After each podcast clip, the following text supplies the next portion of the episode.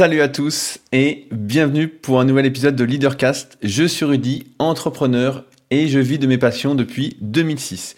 Si c'est la première fois que vous écoutez Leadercast, il s'agit d'un podcast réservé à toutes les personnes qui sont prêtes à tout remettre en question et qui veulent agir en connaissance de cause.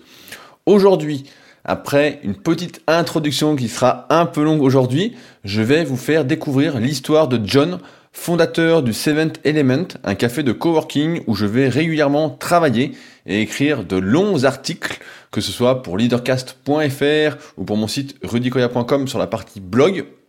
Et j'ai tenu à vous faire découvrir son parcours parce qu'il est extrêmement intéressant et qu'il véhicule exactement ce ce en quoi je crois pour l'avenir. Mais avant de lui laisser la parole, je voulais revenir comme d'habitude, sur les commentaires du précédent podcast. Notamment, encore une fois, vous allez dire c'est une habitude, le commentaire de Pierre sur le site leadercast.fr, qui est d'ailleurs le meilleur endroit pour laisser vos commentaires et faire vos retours par rapport aux newsletters, à ces podcasts ou directement aux articles qui vont avec ces podcasts. C'est le meilleur endroit, c'est là où vraiment je vous lis le plus et en même temps ça sert à tous ceux qui sont sur le site. Donc ça a plusieurs effets positifs. Et donc je voulais rebondir sur un commentaire de Pierre qui disait Sur les possessions matérielles, il faut avoir conscience que tout ce que nous possédons nous possède en retour. Plus tu as de biens, plus tu crains leur perte. Celui qui est sous l'emprise de ses biens ne devrait pas être envié, mais plein. Celui qui n'a rien ne craint rien, n'a pas son esprit pollué par des concepts futiles, et peut donc avancer sur sa propre voie sans boulet à ses pieds. Et j'ai trouvé cette réflexion particulièrement intéressante, notamment en rapport avec un livre que je viens de finir, qui s'appelle Monsieur Amérique, qui est la biographie de Mike Menzer, euh, dont on va parler dans mon autre podcast, le Super Physique Podcast, car on va avoir la chance de recevoir l'auteur du livre pour lui poser plein de questions euh, extrêmement intéressantes. Et pour moi, ça rebondit un peu là-dessus, dans le sens où effectivement, on est aujourd'hui, j'ai l'impression, pour beaucoup en tout cas, et pour beaucoup de ceux qui n'écoutent sans doute pas Leadercast, dans un monde où euh, beaucoup vivent au-dessus de, leurs moyens, en fait, euh, s'inventent des besoins matériels qu'ils n'ont pas. Euh, par exemple, en achetant des téléphones hors de prix, alors qu'ils n'ont pas les moyens. En achetant des voitures à crédit, mais vraiment hors de prix, des voitures luxueuses. En achetant des vêtements hors de prix. En misant en fait tout sur les apparences en pensant que les possessions matérielles nous définissent, définissent la réussite, le bonheur, etc. Alors qu'en fait, bah, c'est euh, complètement n'importe quoi. c'est complètement n'importe quoi. Et euh, c'est pourquoi je voulais vous faire une petite recommandation cette semaine, dont on reparlera sans doute dans les semaines qui suivent. Euh, je suis tombé sur un documentaire sur Netflix qui s'appelle American Mem, le même américain. Donc je vous invite à regarder ce documentaire qui est vraiment exceptionnel sur euh, la décadence de la société. C'est pas vendu comme ça, mais ça va permettre de rebondir un peu sur un prochain podcast qu'on fera ensemble, une prochaine discussion qu'on aura, euh, parce qu'effectivement, on touche vraiment le fond. Et euh, je pense que si chacun vivait avec ses propres moyens et se concentrait justement sur ce qui fait vraiment le bonheur, et non pas juste des petits plaisirs, Rappelez-vous la définition, le plaisir, c'est les petits moments euh, de courte durée, individuels, égoïstes, individualistes, comparativement au bonheur qui est quelque chose de partagé, de longue durée, d'épanouissant. Mais eh si tout le monde se concentrait sur le bonheur, je pense que ça irait beaucoup mieux que sur les petits plaisirs. Et surtout, il n'y aurait pas toute cette jalousie, euh, ces mauvaises ondes, en tout cas, euh, envers les personnes qui ont les moyens de se payer, par exemple, de téléphone à 1200 ou 1500 euros, euh, ça n'en finit plus de monter. Je crois qu'il y en a même qui sont prévus à 2000 euros. Je crois qu'on touche le fond. Euh, si on comprenait que ça, c'est pas, c'est pas le bonheur, ça, c'est juste le plaisir, et que le plaisir, comme ça, de courte durée, bah, c'est euh, un peu n'importe quoi. je voulais également, suite à mon précédent podcast, rebondir sur un, un, commentaire, je crois, de Dim, sur, directement sur SoundCloud, que j'ai lu, qui euh, avait trouvé que mon précédent podcast, donc tourner à gauche, était un peu le foutoir, et je suis tout à fait d'accord. J'ai failli ne pas publier le précédent podcast parce que euh, j'en étais pas du tout satisfait et que je l'ai fait un peu à l'arrache. Alors je vais expliquer pourquoi. Euh, même si qui se justifie s'affaiblit. Euh, euh, ce qui s'est passé, c'est que donc il y avait le jour de l'an et donc en général j'enregistre mon podcast le mardi pour le publier le mercredi et donc euh, j'ai mangé comme un gros, ce que j'ai expliqué dans mon Superphysique podcast de la semaine dernière avec Fabrice qui lui a mangé de la raclette végétarienne. Donc euh, ça se passe de commentaires également. Et donc au final j'étais mort, j'étais crevé. Euh, donc j'ai dormi, j'ai essayé de marcher, euh, d'émerger un peu, c'était compliqué. Et au final, je me suis retrouvé mercredi matin sans leadercast, avec le texte décrit depuis un petit moment, et donc fallait le faire, sauf que euh, à 10h30 j'attaquais le Super Physique Podcast, et donc j'étais dans le jus, j'étais un peu stressé, euh, et j'avais pas le recul euh, nécessaire que j'ai d'habitude pour faire un podcast sans pression, tranquillement, pour faire comme je sens. Et donc c'est pourquoi bah, j'étais pas particulièrement euh, content de ce précédent podcast.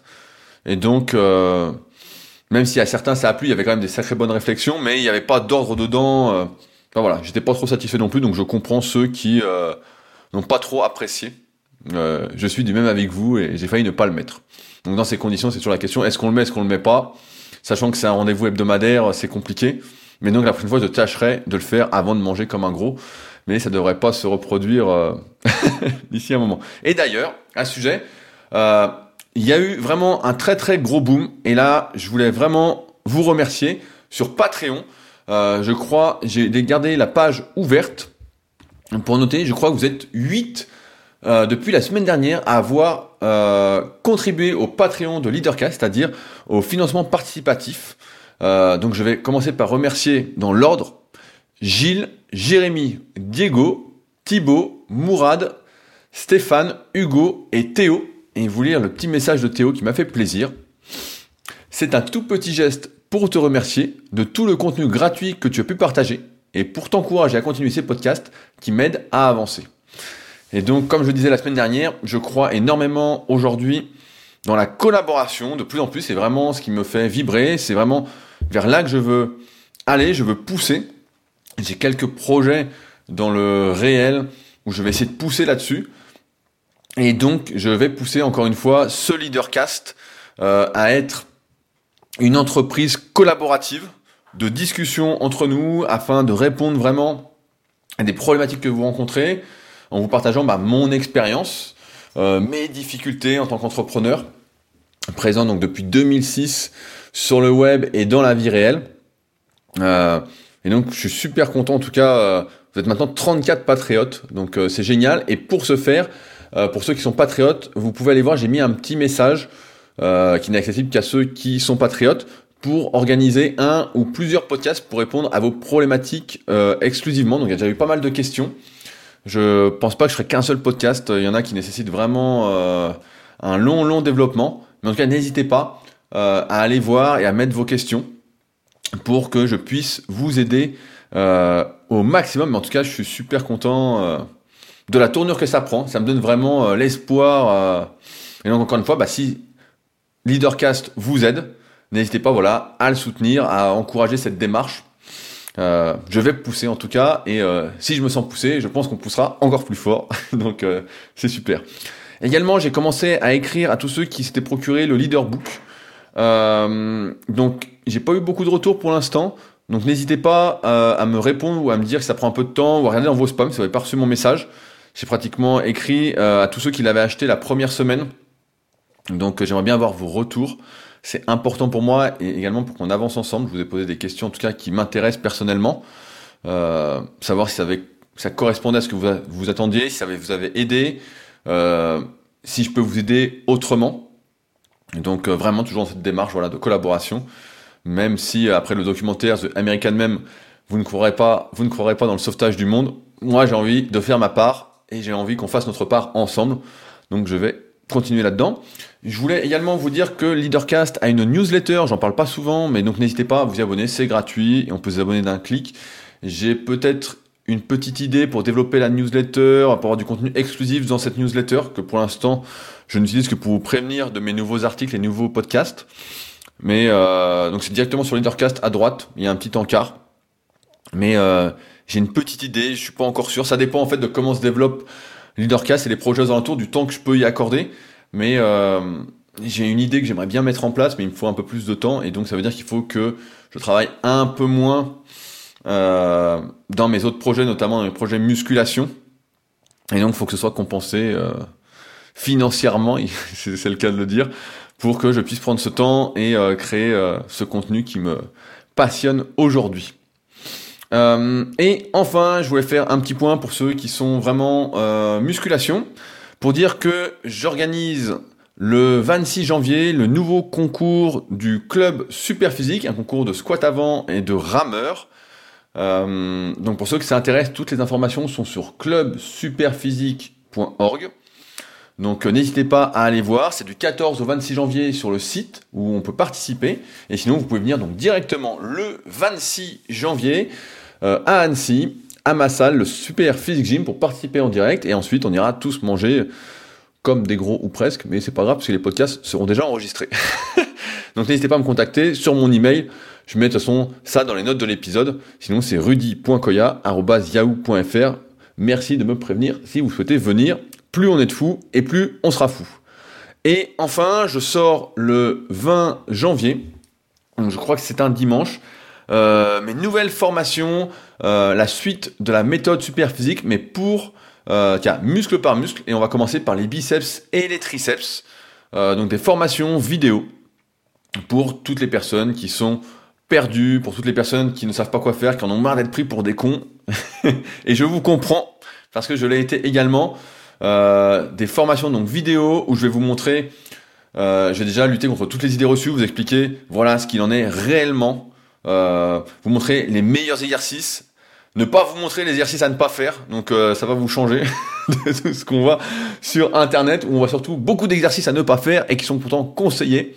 Comment construire un programme par rapport à votre morphoanatomie, comment progresser de séance en séance, comment lutter contre les blessures, donc par exemple pour les biceps, comment lutter contre la tendinite du long biceps, comment la prévenir, comment en guérir? Euh, pareil, si vous avez des tendinites aux avant-bras, pareil, si vous avez mal au coude, mal au sternum, quand vous faites des dips, etc. Donc euh, je suis vraiment content également de sortir ça. C'était, j'ai essayé de sortir. On a tourné pratiquement tous les muscles avec mon associé Arnaud sur cette partie-là, sur la formation super physique. et donc je vais essayer de sortir peut-être pas tous les muscles cette année, mais sur un an et demi sortir la méthode super physique pour chaque muscle. Donc qui est la codification de mon expérience, tout ce que j'ai appris euh, depuis que je coach, c'est-à-dire depuis 2006. Donc c'est plusieurs milliers d'élèves de coacher et je continue encore à coacher. Donc euh, cette expérience continue de grandir. Mais euh, je suis content de sortir ça ce sera comme d'habitude à un prix assez dérisoire pour que ce soit accessible à tous. Le but étant que ça aide un maximum de personnes euh, à progresser, à ne pas perdre de temps, à ne pas se blesser ou à guérir des mauvais conseils euh, qu'ils auraient pu appliquer comme moi je l'ai fait pendant longtemps. Et donc je me fais à cœur de corriger tout ça et donc ça sortira formation super physique, biceps et triceps directement sur rudicoya.com. Et pour ceux qui sont sur la formation super physique globale, donc méthode SP pour ne les achetez pas, c'est compris directement dans la formation globale, bien évidemment, où je vous livre tout mon savoir et vous délivre à la fin la fameuse certification super physique. Mais ça, on en reparle directement donc sur la formation super physique et son forum privé. Maintenant, je pense que j'ai rien oublié. Je vous laisse découvrir l'histoire de John en espérant que ça illustre bien tout ce que j'essaye de vous transmettre aujourd'hui à tous ceux qui veulent se lancer en tant qu'entrepreneur. N'hésitez pas également à aller voir l'article euh, directement sur leadercast.fr. Donc c'est leadercast.fr slash permission. Euh, vous allez comprendre pourquoi, où j'analyse toute l'interview de John. Donc ça peut être intéressant de peut-être pour vous de voir mon analyse. Mais en tout cas, moi, je me suis régalé à faire cette interview et j'espère donc qu'elle vous plaira. Nous, on se retrouve la semaine prochaine pour également une autre interview d'un des pionniers du web, encore avant moi. Donc c'est pour dire euh, le pionnier que c'est. Et donc, bonne écoute à tous. Salut John, bah déjà je voulais te remercier de bien vouloir participer à ce podcast parce que je pense être euh, l'avenir de l'entrepreneur, l'entrepreneur de demain. Merci à toi Rudy de m'avoir invité. Bah donc on va commencer rapidement euh, par te présenter, je sais que personne n'aime trop se présenter. Donc euh, si tu veux te présenter, qu'est-ce que tu dirais? Quel âge as-tu? Donc j'ai 27 ans. Voilà. Euh, j'ai grandi en, en Basse-Normandie, dans un petit village paumé dans, la, dans, la- dans les vallées vertes. Voilà. Qu'est-ce qui t'a amené à Annecy alors? Le travail, Le travail à la base. Et je crois savoir que tu es marié et que tu as un enfant. c'est ça. Jeune, de, deux ans, euh, ma petite fille. Voilà. Donc, je, je précise parce que ça va être hyper intéressant par rapport à tout ce que tu as amené. Euh, moi, je te connais justement parce que euh, je viens justement donc à ton café de coworking, le. Seventh Element, qui se trouve ça. sur Annecy. Je viens de temps en temps bah, pour écrire de longs articles quand j'ai des gros pavés à faire pour me forcer à travailler. Sinon, je glande un peu. J'ai plus de mal à travailler chez moi, à pas faire de pause. euh, je glande comme ici. euh, on va l'expliquer après. Tu payes à l'heure, bah, tu es motivé en plus pour faire. Et puis, c'est assez bien décoré. Je mettrai des photos euh, directement dans les notes de l'épisode. Donc, sous le podcast pour ceux qui veulent voir à quoi ça ressemble et un lien vers le site. Euh, toi, à la base, justement, t'es pas du tout entrepreneur, de ce que euh, je sais. Euh, pas du tout. Moi, j'ai fait euh, donc un BEP cuisine. Et après, euh, je suis parti tout de suite travailler. Comme cuisinier. Euh, t'étais à l'école, t'aimais pas trop ça, t'aimais pas trop apprendre? Bah, pas du tout. hein. Moi, j'ai fait jusqu'à 7 ans l'école à la maison. Et après, j'ai eu une adaptation très difficile à l'école. euh, J'aimais pas ça. Et donc, dès que j'ai pu sortir du système scolaire, euh, je l'ai fait. Donc t'as arrêté, t'as arrêté quand en fait en troisième et après t'es parti directement en BEP C'est ça. Et la cuisine c'était quelque chose qui t'intéressait ou? Ouais, voilà, c'est ça. C'était une passion. Donc, euh, j'ai décidé de me lancer là-dedans tout de suite en quatrième. Je me suis inscrit. Et donc, la troisième, j'ai un peu fait euh, par dépit de pas pouvoir commencer tout de suite. Donc t'aimais bien manger ou t'aimais bien faire à manger? C'est une question, une question que je me pose. Euh, euh, c'est les deux. Hein. C'est rendre du plaisir aux gens en leur faisant à manger. Ok, donc toi t'étais pas particulièrement gourmand alors? Euh, si, quand même, parce que je viens quand même d'une famille où il y a un peu tout le monde qui est dans la, dans la, dans la bouffe, quoi. En, en tant que donc t'as commencé, t'avais eu ton BEP euh, cuisine, donc t'as commencé à travailler en tant que euh, commis de Euh, cuisine? donc, je- mon premier poste devait être un poste de commis de cuisine et je suis parti tout de suite à l'étranger. Et quand je suis arrivé dans la cuisine, on m'a dit Bon, bah, c'est toi qui fais les menus demain. Quand c'est que t'es parti à l'étranger? Hmm, parce que j'avais, j'aimais pas trop la mentalité française à ce moment-là. J'avais du mal avec les Français. Qu'est-ce qu'était la mentalité française à ce moment-là? Comment tu la définirais? Mais en fait, j'ai, fait- j'ai- je sortais d'une expérience euh, de stage euh, dans un 3 étoiles Michelin à Paris, qui était comme euh, hyper dur comme, euh, comme monde. Et je me suis dit, euh, bon, j'aime bien, d'abord, faut que je fasse mes armes dans des trucs plus tranquilles, parce que sinon, euh, la claque, elle va être encore plus forte. Quoi. Et donc, en- à la sortie de ce 3 étoiles, tu t'es pas dit, tiens, je vais travailler pour un petit restaurant en France ou? Euh, non, j'avais envie de voyager. Donc, où est-ce Ouais. que tu es parti? Je suis parti euh, dans un tout tout petit village euh, au nord de Berlin, à 170 km. En Allemagne, alors? En Allemagne. Pourquoi t'es parti là-bas? Une opportunité. Donc, Voilà. tu recherchais les offres d'emploi et. C'est ça. Sur quoi on cherche les offres d'emploi quand on cherche des boulots à l'étranger, comme ça, dans la restauration? Euh, le plus simple, c'est hôtellerie-restauration.com. Ok, il y a un site exprès pour Ouais, ça. ouais, ouais. Puis là, là c'était c'était plus par connaissance. Mais tu, par- tu parlais allemand? Pas du tout. Anglais? Bah, 9 ans d'anglais d'école, quoi. Ok, ouais, donc presque pas. Ouais, c'est ça. presque pas. Et donc, tu pars en Allemagne comme ça tout seul? Ouais. Ok, et donc, euh, comment ça se passe là-bas? Ben, euh, j'arrive euh, donc j'arrive le premier jour et euh, déphasé, euh, 19 heures de voyage parce qu'on m'avait pris des billets de train, enfin n'importe quoi. Et, euh, et ça se passe plutôt bien, quoi. On me fait vite confiance parce que ben, en fait j'étais le seul cuisinier alors que je pensais arriver dans une brigade, dans un petit hôtel. C'était un petit hôtel familial avec euh, euh, 40 chambres, euh, 85 places, un truc comme ça. Comment comment t'avais pour être pistonné? Parce que tu dis que c'était un peu les relations, euh, le réseau Ouais, c'était euh, c'était quelqu'un qui que mes parents connaissaient, qui connaissait quelqu'un et euh, ils ont dit tiens, ils recherchent un cuisinier en Allemagne, est-ce que ton fils veut pas y aller? Puis Donc, voilà. t'es parti de Paris en Allemagne alors, c'est ça? Ouais, enfin de la Normandie. euh, enfin, Donc, t'es retourné en Normandie après Paris? Ouais, j'étais juste en stage en fait. Ok. Donc j'étais toujours chez mes parents. euh, donc quand T'avais ferme, quel âge? Bah 18. 18 ans quand t'es parti pour l'Allemagne alors Ok, donc c'est un sacré. euh, faut quand même avoir. euh, je veux dire un sacré courage quand même, parce que tu pars de chez toi, vraiment c'est l'inconnu, l'inconnu quoi. Complètement. Et quand t'étais plus jeune, t'étais un peu aventurier ou pas du tout? Euh, ouais, mes parents m'ont fait m'ont vite fait confiance quoi. À 14 ans, on- euh, je prenais facilement le, le train euh, avec des correspondances, aller voir des amis à l'autre bout de la France. Donc. Donc, Ouais. donc là, l'Allemagne, tu restes Ouais. combien de temps là-bas? Et ben en fait, je resté un an jour pour jour. Jour pour jour. Et alors pourquoi t'as arrêté? Qu'a priori t'avais des responsabilités, que ça avait, ça avait l'air de te plaire. Bah, le problème, c'est que j'avais pas d'expérience à proprement parler. Donc, c'était mon premier poste, j'étais responsable. Donc, après, j'ai fait venir d'autres cuisiniers français. Et en fait, eux, ils étaient contents. Mais euh, j'ai- je suis tombé dans une routine. Tu t'en- tu t'ennuyais de faire toujours la même chose? Ouais. T'avais pas la carte blanche pour faire les plats que tu voulais ou... Bah, C'est-à-dire que c'était un coin de l'Allemagne où c'était encore, euh, on va dire, euh, ancré Allemagne de l'Est. Et donc c'était euh, c'était les kartoffeln et la sauce blanche, quoi. Ok. Ils aimaient beaucoup ça. Donc euh, une fois, je leur ai fait un, un super couscous euh, avec des citrons confits, tout ça, et on m'a demandé, euh, à la place de la semoule, de leur servir des pommes de terre. T'étais dégoûté Ouais, quoi. c'est ça, dégoûté. T'as passé un temps fou. Donc un an, et après alors tu te dis quoi Tu dis je rentre en France ou?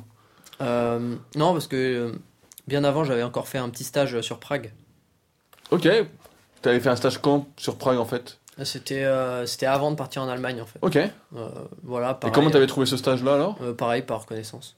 Ok. Donc en fait ton réseau a marché dès le début en ouais, fait. tout- ouais, c'est ça. Ça va être intéressant pour la, la suite là, mais. euh, Donc euh, bah, je, suis, je suis parti là-bas. Euh, c'était un truc qui me plaisait pas parce que c'était dans un restaurant où c'était en self. C'était du semi-self-service, euh, bio, euh, végétarien, tout ça. Euh, La, la bouffe était moyenne et euh, le concept me, me plaisait pas parce que j'avais envie de faire du, de l'assiette. Voilà, j'avais envie de dresser, faire des belles assiettes, euh, etc. Donc j'étais pas resté. Donc après, donc j'ai fait l'Allemagne comme je viens de l'expliquer.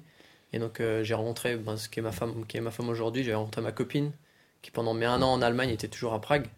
Ok. Et donc j'ai décidé d'aller à Prague. À Donc fin- ta femme est tchèque? Non, ukrainienne. Et quand c'est que tu l'as rencontrée là-bas alors? Qu'est-ce Elle qu'elle faisait là-bas. Elle Ok. bossait là-bas, là où j'ai fait mon stage. Ok. Voilà. Et donc euh, quand tu vas à Prague justement, là pour travailler ce coup-ci? Voilà, le but c'était de trouver du travail. C'est-à-dire que j'ai démissionné de mon boulot. euh, en Allemagne, Voilà, le 31 juin, un truc comme ça. 30, 30 juin? Ouais, Le 31 juin. n'existe pas. Et, euh, et donc, euh, et donc le premier, bah, j'étais en train de chercher du boulot. Quoi. Et alors? T'as trouvé rapidement? Comment ça s'est passé? Euh, première semaine un peu euh, sans pression, mais rien de, rien de concret. Et, euh, et la deuxième semaine, j'ai trouvé du boulot. Comme tu voulais, dans un resto pour faire des belles assiettes Voilà, euh, avec un chef français qui voulait une étoile et, euh, et puis il avait besoin de quelqu'un. Alors est-ce que vous avez vu l'étoile? Non, On a, Vous avez pas eu l'étoile? On n'a pas eu l'étoile et le chef on a eu marre parce que c'était, on dirait de la salle, le problème. Donc euh, il, est- il a démissionné au bout de quelques mois. Et quand, comme c'est souvent le cas, on est là pour le chef. Donc, Donc Ah t'es pas, t'es parti aussi voilà. Et donc t'es parti pour faire quoi alors là? Là, on- Parce que là t'es encore jeune, t'as quoi T'as 21 Ouais, 20. 20 Et le but, c'était bah, trouver un autre poste sur, sur Prague. Et là, au bout d'un mois et, un mois et quelques, je trouvais rien. Et euh, donc, j'ai décidé de revenir en France. Ok, donc là tu te dis je reviens en France, euh, peut-être que la situation a changé. fusil, tout ça. euh. Et euh, donc, je suis revenu donc chez mes parents en Normandie, en Basse-Normandie, parce que bah, j'avais pas de pied à terre ailleurs. Et là, bah, la facilité, travailler avec mes parents dans la ferme. hein. Donc, je, je me suis mis euh, au pain, je me suis mis euh, à travailler dans les champs. À l'artisanat on peut dire. Ouais, c'est ça, de, de A à Z, un agriculteur transformateur. Voilà. T'as tenu, t'as fait ça combien de temps? Presque un an. Ok, donc là t'as 21. Ouais. 21, et puis voilà, mes parents peuvent prendre un peu de vacances. euh, moi, je gère la boutique, je fais le pain. euh, voilà, je m'occupe de, de la ferme, quoi. Mais, euh, mais euh, la cuisine manque. Mais là, là, tu rentres pas avec ta copine justement, elle est toujours à Prague si, alors. si, si, si. Ah, elle est venue avec Ouais, toi chez tes parents alors. ouais, Ok. Dur. Et, euh, Bah, et ça, donc- ça, a dû la, ça a dû la changer quoi. Ouais, ouais, complètement. Déjà, changer de pays, changer de, de tout, quoi. Enfin, changer d'une grande ville, d'une capitale à, à une campagne. Voilà. Et, et donc, bah, au bout de quasiment un an, la cuisine me manque vachement.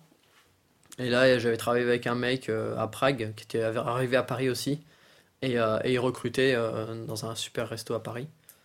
Donc, euh, je décide d'aller faire une journée d'essai, quoi. Et, et je suis pris et je commence le lundi d'après. Donc, voilà. Et là, c'était ce que tu voulais ou... Ouais, ouais, complètement. Là, Là, c'était vraiment ce que tu voulais? Ouais. Là, c'était une grosse brigade, on était 17. euh, Ok, ouais, donc c'était vraiment un gros gros resto. euh, on avait euh, 30, 35 places assises. L'objectif, c'était l'étoile. Euh, voilà. Quand, on a, quand on a un resto, tu parles souvent de l'étoile, Ouais. c'est toujours le but en fait d'avoir l'étoile quand on est un resto. euh, Gastro. Ouais, Souvent, c'est ouais. c'est le but. Souvent, c'est la finalité. Enfin, c'est pas la finalité, mais souvent la finalité. En fait, on, trois. on- on embauche un chef et son équipe pour avoir l'étoile en fait. Ouais, souvent, c'est ça. C'est ça le casting en fait. Ouais, parce que là, c'était dans un hôtel, donc euh, le but était d'élever le rang de l'hôtel, en fait, parce que c'était un club privé. Et le but, c'était de le passer en ou- ouvert au public, au moins le soir, ce qui s'est fait, et d'avoir une étoile pour justement euh, monter la renommée de l'hôtel complet. Ok. Pas pouvoir le palais passer en, en 4 étoiles plus. Donc là, tu t'éclates alors avec ça? Euh, ouais, franchement, c'est cool. Ouais, ouais, c'est dur. Mais, euh, mais pendant, euh, pendant ouais, un, an, un an et demi que je suis resté là-bas, c'était bien. Alors pourquoi tu pars encore au bout d'un an et demi vu que là, de ce que je comprends, t'arrives pas trop à tenir. en place. Là, c'était une question de salaire. C'était pas assez bien payé? Enfin, pour moi. Moi, j'ai de euh, plus d'argent pour vivre à Paris. Quoi. La vie est tellement chère à Paris. Et puis aussi, euh, bon, euh, l'ambiance qui, forcément, bah, on a eu l'étoile. Et, euh, et l'ambiance avec certains collègues aussi qui s'étaient dégradés. Parce qu'il y avait une compétition entre vous?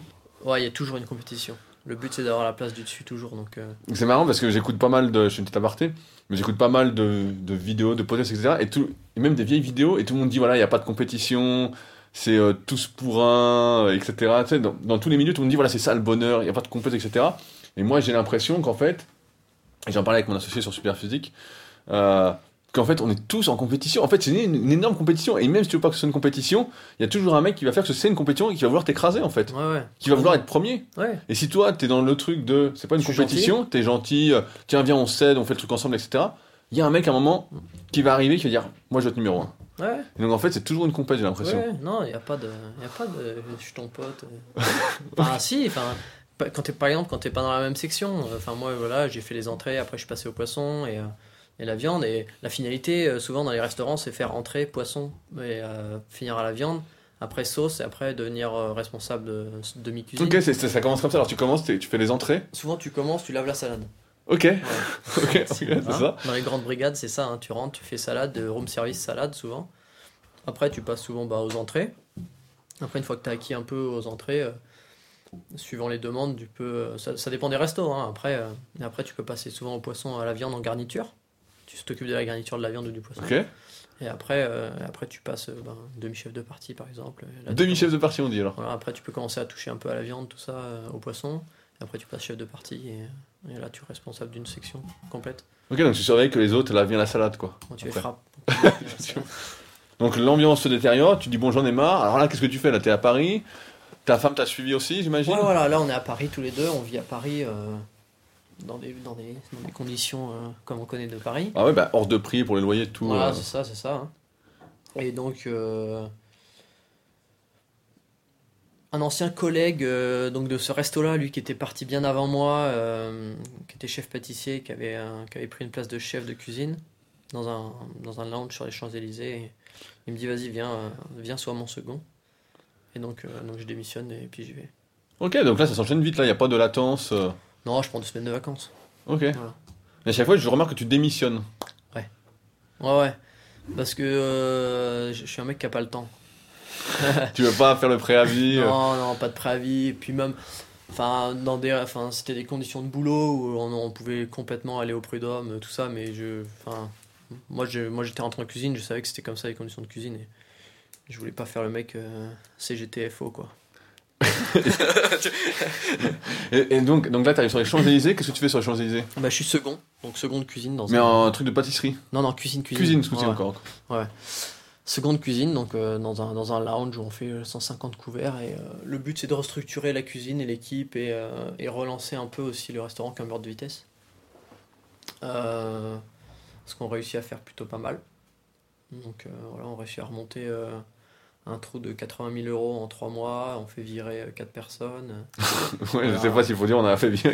C'est pas une compétition, hein. Ils n'arrêtent pas tous de le dire. voilà, voilà, on rentre dedans et puis le but, c'est de faire craquer les gens pour qu'ils démissionnent et qu'on n'ait pas de compensation à leur offrir.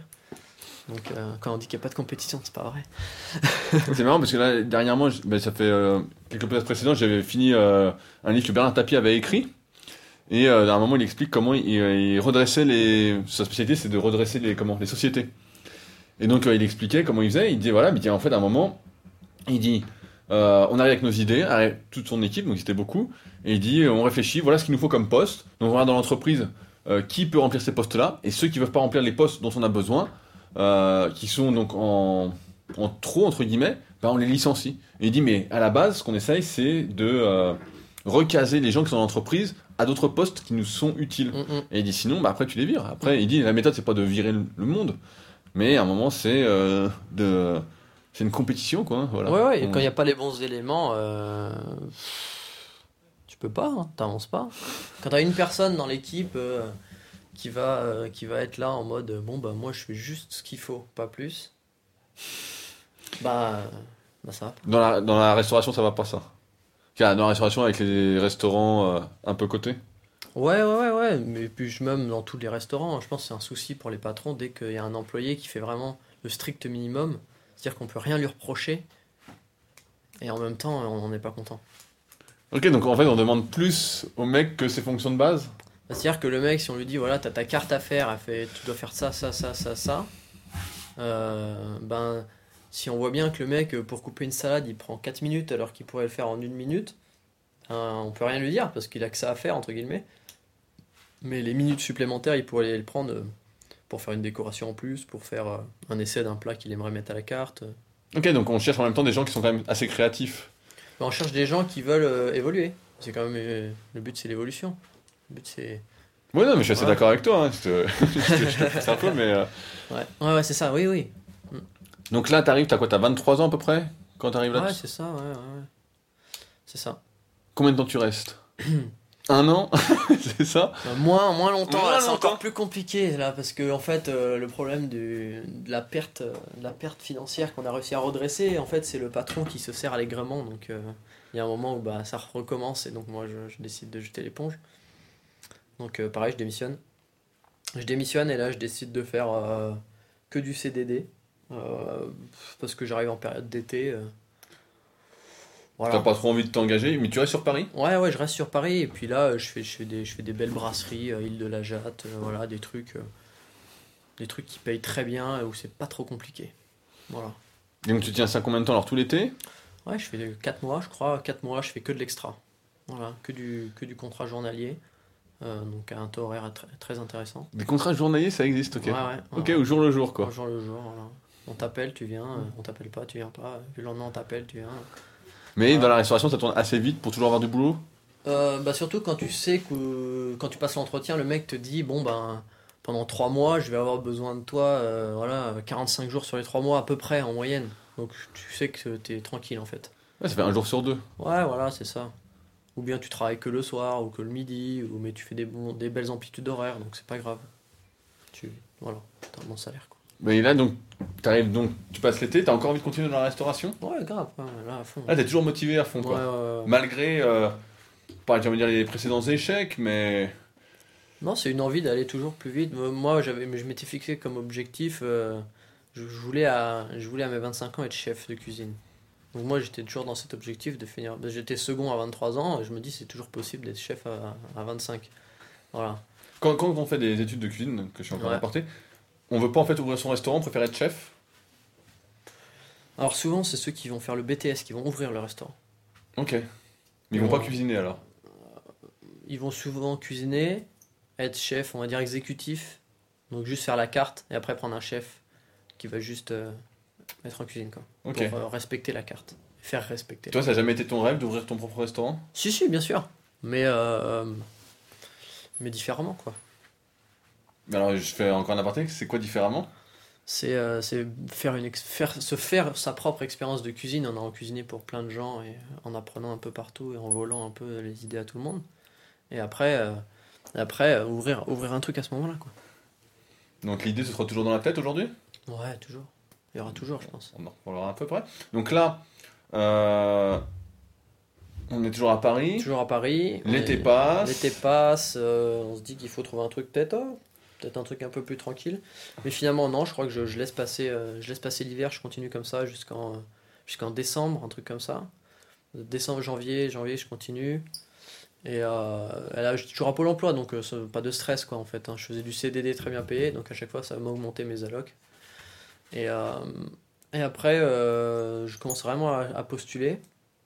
Et il y a des chasseurs de tête qui, qui m'appellent un jour qui me disent Bon, on voudrait vous rencontrer, savoir qu'est-ce que vous cherchez, etc. etc. Donc, euh, rendez-vous dans les beaux quartiers de la capitale, euh, avec une agence, voilà. Ok, il y a des chasseurs de tête aussi donc dans la restauration. Ouais. ouais.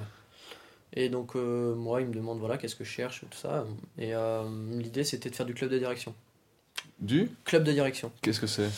Euh, c'est pour les grandes banques parisiennes, enfin qui sont basées à Paris la plupart du temps, euh, pour les entreprises du CAC 40.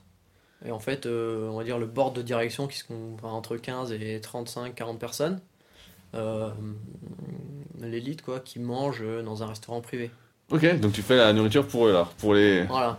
Ok. Donc c'est du lundi au vendredi, c'est que le midi. C'est bien payé. Euh, voilà, t'as des bonnes conditions de travail. Donc euh, voilà, et, euh, je, et elle me trouve un poste assez rapidement. Et, euh, et donc, euh, donc je commence dans une grosse banque euh, à Paris. Voilà. Et là, euh, ça dure quelques mois. Je suis assez content, euh, mais on me garde pas. Une raison particulière Euh, on a invoqué ma jeunesse. T'avais quoi, 24 là? Ouais, c'est ça. tu, aurais- tu aurais dû te laisser pousser la barbe. Ouais, c'est ça. Non, après, moi, d'autres personnes m'ont dit c'est parce que justement j'en voulais trop et que le chef a eu peur pour sa place. Ok. Parce que c'est des contrats, en fait, tu travailles pour des, des sociétés euh, comme Sodexo. Et en fait, tu as un contrat avec une clause de, de mouvement. C'est-à-dire que si tu as fait à manger et qu'on a, le directeur de la banque n'a pas aimé, le lendemain, tu te fais transférer et tu finis au self. Quoi. Ok, à ce Voilà, point-là alors. ouais. Et donc, Mais en fait, est-ce que, les tu connais, sont est-ce, que, chères. est-ce que tu connais les goûts du directeur euh, Voilà. Tu connais ses goûts Tu ou les pas? connais les goûts, bien sûr. Il vient, il dit bonjour, il mange et il est content. Mais euh, si un jour tu te craques, il peut être en Si tu lui fais ton couscous boulette, il, est... Voilà, il en veut pas ça, quoi. qu'il Il dit attendez, je voulais des pommes de terre. C'est ça. Ok, donc à ce point-là, pour un repas. Tu vois, donc là, t'avais moins de place au créatif. Bah, surtout que j'étais bridé par un chef qui avait peur pour sa place, je pense. Parce que j'avais un chef, il y avait moi, un apprenti, un pâtissier, un plongeur. 4 Ok. mètres, et 4 mètres d'hôtel. On, faisait entre 16 et 25 couverts par jour. Menu unique. Et ça, c'était super, hein. Mais je pense qu'il avait un peu peur pour sa place. Ok, donc tu dures pas longtemps encore. euh, Ah non, c'était vraiment pas longtemps. Et là, euh, c'était les grandes questions. Et puis, euh, c'est arrivé le 11 novembre. Et on s'est dit, peut-être on va se barrer de Paris. et, et là, pareil, j'envoie mon CV un peu, un peu partout. J'en parle à ma famille. Et on me dit, bah tiens, il y y a machin qui a ouvert un restaurant, on connaît, blablabla. Bon, pareil, un peu, c'est toujours un peu du piston. Et euh, mon CV arrive donc à Annecy. Et, Tu euh, connaissais Annecy? J'avais mis les pieds, mais juste en vacances une fois, tu vois. Ça t'avait plu ou pas du tout? Je me rappelais pas. Ok. Ah, t'étais petit alors quand non, non, mais genre, je me rappelle, je me rappelle la- une balade au bord du lac, et puis voilà, quoi. le vrai touriste quoi. Voilà. Et, euh, et je me dis, bon, bah tiens, euh, pourquoi pas, euh, ça me paraissait sympa. J'ai regardé les photos, je me suis dit, non, c'est vraiment sympa. Et donc, je suis venu faire un essai. euh, C'était, euh, je suis arrivé, je crois, le 1er, 1er janvier. Quelle année? Ben, il y a deux ans et demi maintenant, donc ça fait. euh, 2016. Ouais, c'est ça, 2016. 1er janvier 2016. Euh, Je fais faire un essai. Et euh, non, je fais deux jours d'essai, quelque chose comme ça. Et il me dit, ouais, ben, je commençais lundi, quoi. C'était quel resto sur Annecy? C'était The Marcel. Ah oui, oui, je vois. Bah, on les a fait travailler pour euh, les Super Physique Games. Ils, euh, ils avaient inauguré leur camion à pizza. Voilà. Et, euh, et donc, ben, bah, je- j'organise le déménagement. On trouve un appart assez rapidement, en une semaine ici. voilà, on est en, en appart. Ce qui est bien aussi, c'est que ta femme te suit tout le temps en fait. Ouais, bah, je sais pas si elle a trop le choix. Mais elle voulait partir de Paris et, et on cherchait Bordeaux et ça s'est jamais fait. Donc voilà.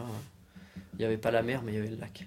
Oui, bah, j'ai envie de dire, mieux vaut Annecy que Bordeaux, mais bon, ça se discute. mais euh, Donc on est arrivé ici et euh, j'ai pris mon petit poste de second et, euh, et c'était pareil parce que voilà, c'était du lundi au vendredi, c'était que le midi et c'était très bien Alors pourquoi ça s'est fini chez The Marcel parce que les conditions ont changé. Ok. Voilà, c'est devenu une soirée de temps en temps, c'est devenu un samedi soir, c'est devenu un dimanche midi, c'est devenu trois soirées par mois, deux dimanches. T'as tenu combien de temps chez The Marcel Je sais pas. Tu sais plus? Euh, non. Euh, Un an, deux ans? tenir, euh, As-tu battu ton record? Oh là là, je sais plus. Entre, temps- janvier, entre euh, The Marcel et. 9 euh, mois j'ai tenu. 9 mois, ah oui, t'as pas tenu longtemps non plus. Non, parce que le déclencheur ça a été la naissance de ma fille. Et, euh, et je n'ai jamais remis les pieds. Ok. Voilà. Donc t'as démissionné encore une fois. Non, on a fait une rupture conventionnelle. Ok. Parce que, parce que tous les deux, on n'en pouvait plus en fait. Voilà. On a voulu rester en bon terme avant que ça finisse mal. D'accord, alors là ta fille naît et donc euh, tu profites un peu j'imagine ou tu rebosses direct? Ouais, non, je, je profite un peu, mais, euh, mais la grande question, c'est qu'est-ce que je fais de ma vie? Est-ce que j'ai envie de continuer en cuisine? Ok, là, t'en avais marre alors. Là, Ouais. de ce que tu racontes, moi, de ce que je comprends, c'est que c'est toujours la même chose en fait. C'est un moment, tu rentres, c'est bien, c'est bien. Voilà.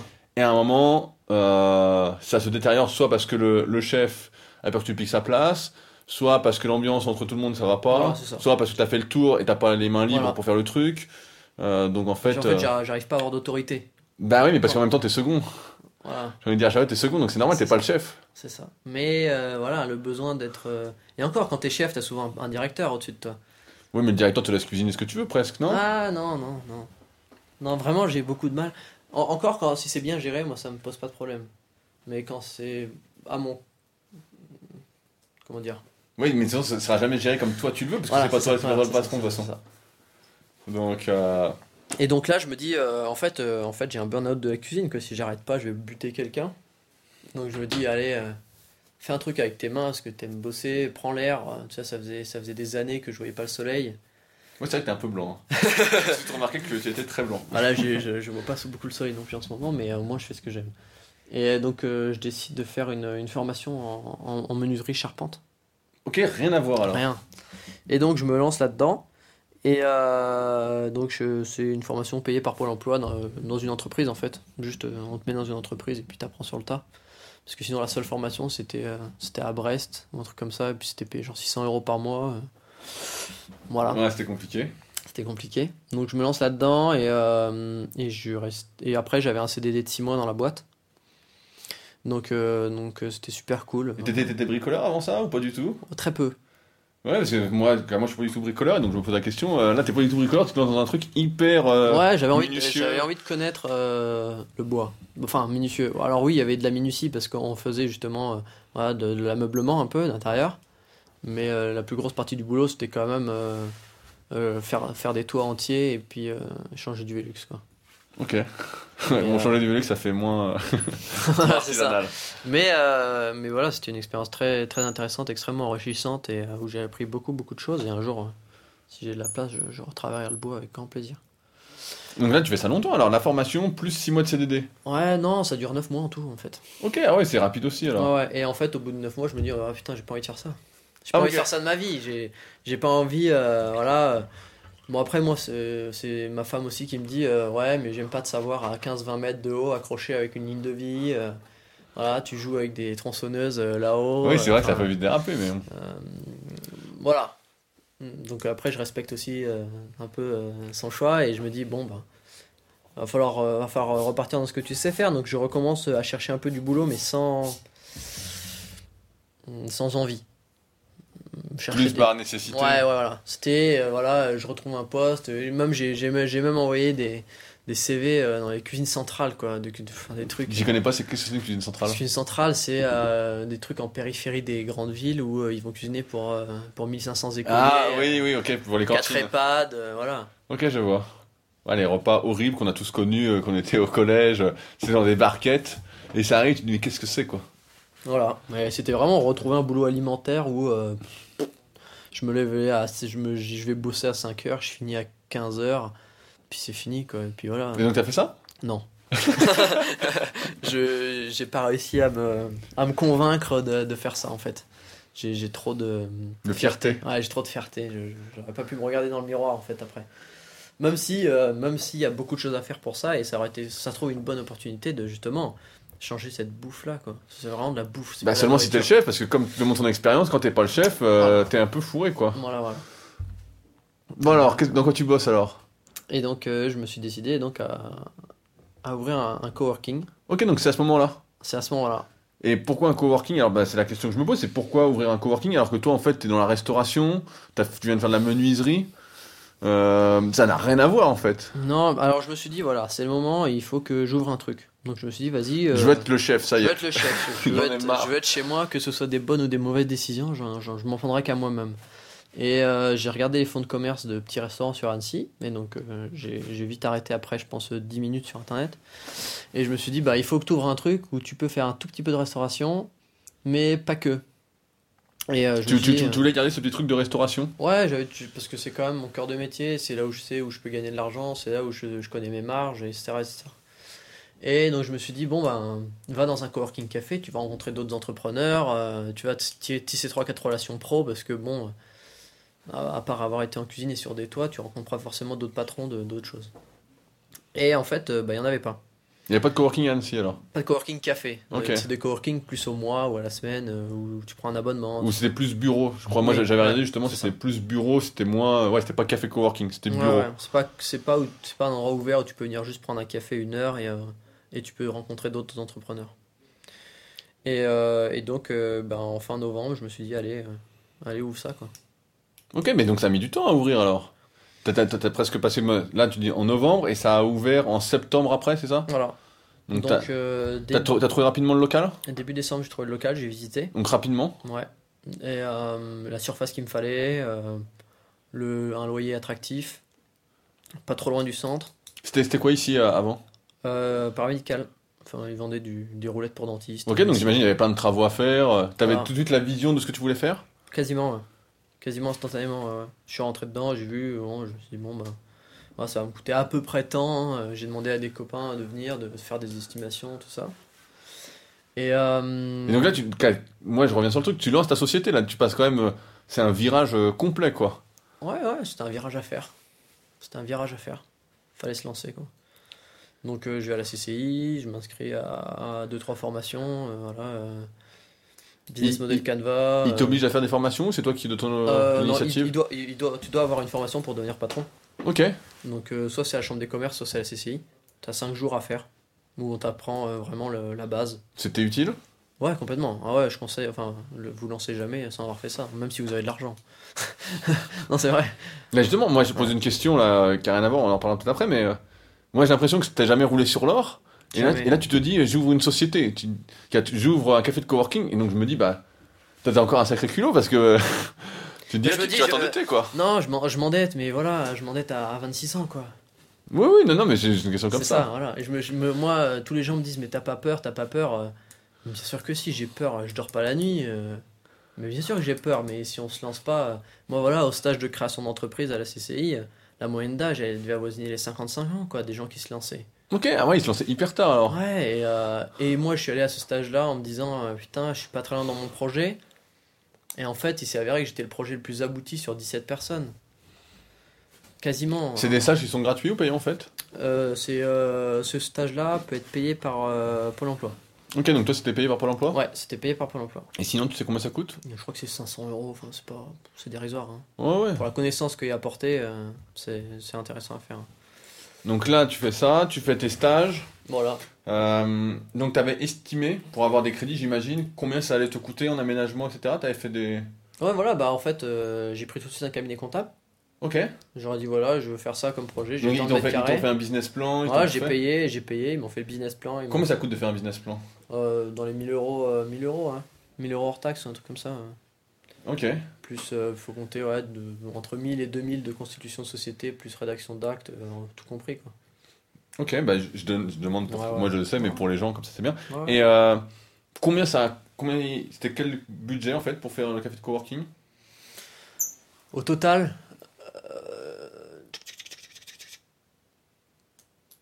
60 et quelques. 60, 60 000 euros. 60 et quelques, ouais. Ok. Donc on se dit bon, t'a- t'avais pas d'appartement, t'avais pas acheté d'appartement, en fait c'est ton premier vrai achat? C'est même pas un achat. Oui, oui, oui, parce que tu loues. Je loue. Donc c'est c'est que de c'est de l'investissement. C'est de l'aménagement et euh, Ouais, c'est du travaux, c'est de l'aménagement, c'est c'est de l'immatériel, c'est un site web, euh, c'est euh, c'est du matériel. bah, le, le site d'ailleurs est très beau. Moi je trouve que le site est bien. Ouais, merci. Non mais c'est vrai, le site Ouais. est bien. J'ai ouais, c'était une grande question le site. Je voilà. Tu voulais pas faire de site? Je voulais faire un site, mais la question c'était quel site et euh, voilà et, euh, et j'aimais pas certains sites On- donc je suis arrivé vers un, un gars que j'ai rencontré là qui est maintenant qui, est au coworking et je lui ai dit voilà ce que j'aime pas. et, euh, et au moins ça a éliminé un certain nombre de possibilités et on a pu avancer. quoi. Non, mais moi quand j'étais voir le site, justement, j'ai trouvé ça que c'était euh, vachement bien. Donc, je reviens au truc. Le projet, donc, t'as eu un peu le truc novembre, donc ça a mis euh, un peu moins d'un an en fait à ouvrir. Donc moi j'étais parti pour une voiture en mai. Ok, t'étais- mais ça prend toujours plus de temps. Je l'ai appris, mais je l'apprends toujours à mes dépens. Euh, parce que ça a été très long la négociation avec euh, l'agence de pour la location. Ils voulaient pas te louer? Non, c'est juste que c'est très long parce qu'ils en ont rien à faire en fait. Euh, si les gens on les relance pas euh, trois fois par semaine, les choses n'avancent pas. Les mairies, c'est la même chose. euh, Tu as dû demander, euh, vu que c'était déjà un établissement recevant du public, tu as dû redemander des autorisations? Euh, oui, oui, oui, parce que là en plus euh, c'était des bu- c'était considéré comme des bureaux en fait. Ok. Donc ils c'était pas un c'est pas c'était pas un C'était ERP. ERP. Non. Ok. Donc j'ai dû faire la demande et puis hum, comme moi je, je faisais rentrer de la petite restauration, il y avait des normes d'hygiène en plus à respecter. Donc, euh, donc voilà, ça donc plein de papiers administratifs à remplir et donc à relancer. Voilà, voilà. Et donc ça a traîné, donc ça doit plus ouvrir en mai alors. Euh, non, non, non, je suis rentré dans les locaux fin mai en fait, le 27 mai exactement. Donc. euh, Les travaux n'étaient pas commencés alors. Non, non, non, non. Ah ouais, rien J'ai- n'était lancé, j'ai eu les alors. clés le 27 mai quoi. Ok. Et t'as pas voulu euh, lancer les travaux avant d'avoir les autorisations? Bah, c'est-à-dire que en fait j'ai lancé les travaux sans autorisation. Voilà, ouais, c'est ça ma Parce que question. j'ai eu les clés le 27 mai et j'ai déposé mon dossier pour les autorisations le 17 juin. Enfin, ou le 16 juin, un, un truc comme ça. Enfin, parce qu'en fait, moi j'ai attaqué les travaux. Ouais, bah c'est ça que je me pose la question. Je me dis, Voilà. attends, tu vas pas attendre indéfiniment. J'ai eu les clés et le lundi, je commençais à péter. Et ça, ça t'énervait pas trop justement cette lenteur un peu du système? Bah, hum, en fait, au début, je me suis dit, vas-y, euh, lance-toi. Dès que tu as un peu le temps, dès que tu as commencé à taper le gros dans les travaux, tu fais, euh, tu fais la demande. Parce que c'est ce que tout le monde fait. Euh, Enfin, ce que je pensais. Et, euh, et ce que j'avais pas calculé, c'est qu'on arrivait en juillet Et que là, ça n'avance plus là. et que là, en fait, euh, la Tout France s'arrête. Et, Normalement, euh, du 15 juillet au 15 août, c'est le moment calme. Voilà, mais là c'était plus que calme. Et donc en fait, euh, en, en envoyant 3 ou 4 mails par semaine, en allant voir la mairie une fois par semaine, j'ai eu mon autorisation le 8 septembre. Une fois que t'avais déjà fini quoi. J'attendais. Oh, mais t'as déjà fini les travaux? Ouais. c'est ça T'avais déjà fini Ouais, mais ça m'étonne pas. Tu vois, là, j'ai fini un livre, euh, j'en ai parlé il y a deux podcasts, The Four. Et dedans, il explique que les plus grosses sociétés euh, mondiales, en fait, n'ont jamais vraiment trop suivi les règles, en fait. Mm, mm. Et même En fait, moi, comme Uber, tu vois, ils prennent l'exemple d'Uber. Uber, en fait, a forcé le truc Mm. pour répondre aux besoins des gens. C'était pas légal d'un point de vue de la loi euh, dans plein de pays. Et en fait, à un moment, ça a tellement explosé qu'ils ont dû se mettre aux, aux normes de chaque pays. Mais euh, en fait, ils ont fraudé pendant longtemps jusqu'à temps que ce soit un succès. Et qu'en fait, comme le succès était là, bah, se dire voilà, bon, bah, on se met aux normes. voilà. Moi, euh, moi, je suis allé chercher mon autorisation donc à la, à la mairie pour l'ouverture de RP. Et, euh, et j'ai croisé donc un gars que j'avais eu en commission, euh, que j'avais discuté avec. Il me dit Ah, bah vous avez ouvert et tout. Je dis Bah non, je viens chercher ma, mon autorisation. Et il m'a, il m'a regardé un air hyper interloqué en mode Ah bon? Ah, mais vous avez pas ouvert euh, sans autorisation? Parce que tout le monde le fait. Et donc je me suis dit euh, Bah on est, vraiment, on est vraiment dans la merde en France. Oui, mais en fait, ça n'avance pas. Moi, j'ai l'habitude, je vois depuis le temps, mais. euh, En fait, faut pas les, enfin, faut pas les attendre. Alors c'est vrai qu'on peut risquer gros, mais euh, voilà, si on ouvre sans autorisation et qu'il y a vraiment quelque chose à nous reprocher, ils peuvent suspendre six mois l'activité. Donc c'est un coup de poker. Ouais. Voilà. Ouais, mais bon, comme t'es un joueur. Ah, mais là, joueur. pas joué pour le coup. euh, au début, tu disais, voilà, je veux aller voir dans un café de coworking pour rencontrer des entrepreneurs, etc. À la base, donc, tu as créé le café de coworking, donc Seven Element. Euh, pour toi aussi, rencontrer du monde Ou c'était plus pour répondre justement aux besoins des Pour gens répondre à un besoin. Ok, pour c'était pas spécialement pour toi. Non. Non, non. Non, c'était vraiment pour répondre à un besoin. Et, euh, et voilà. euh, donc, tu disais, tu avais fait un business plan, etc. Donc, tu, tu sais, tu savais avant d'ouvrir combien de clients, en quelque sorte, il te fallait pour être rentable Ouais, Pour ouais, j'ai bah, fait une étude de marché. J'ai fait une étude de marché, euh, j'ai analysé la concurrence sur place, j'ai regardé euh, ce que je voulais faire aussi. Donc je suis allé voir à Lyon, euh, enfin Paris je connaissais, je suis allé voir, euh, je, je me suis renseigné auprès des franchises qui existent, etc. Il y a des franchises de coworking? Ouais, ouais. Euh, donc voilà, il y en a plusieurs. hein. Il y, a, y euh, il y a les Anti-Cafés, euh, plusieurs grosses franchises comme ça. Donc je suis allé leur demander, euh, voilà, je veux ouvrir quelque chose, comment on fait? Donc ils m'ont donné Ils un t'ont- premier dossier. Ok, ils t'ont répondu comme si tu allais être franchisé alors. Voilà. Encore au culot alors, t'as été. Donc j'ai pris, bah non, au début je voulais vraiment être franchisé.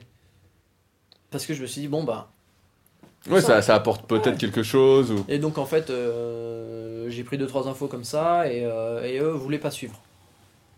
Pourquoi ils voulaient pas suivre? Euh, je sais pas, ça les intéressait pas Annecy.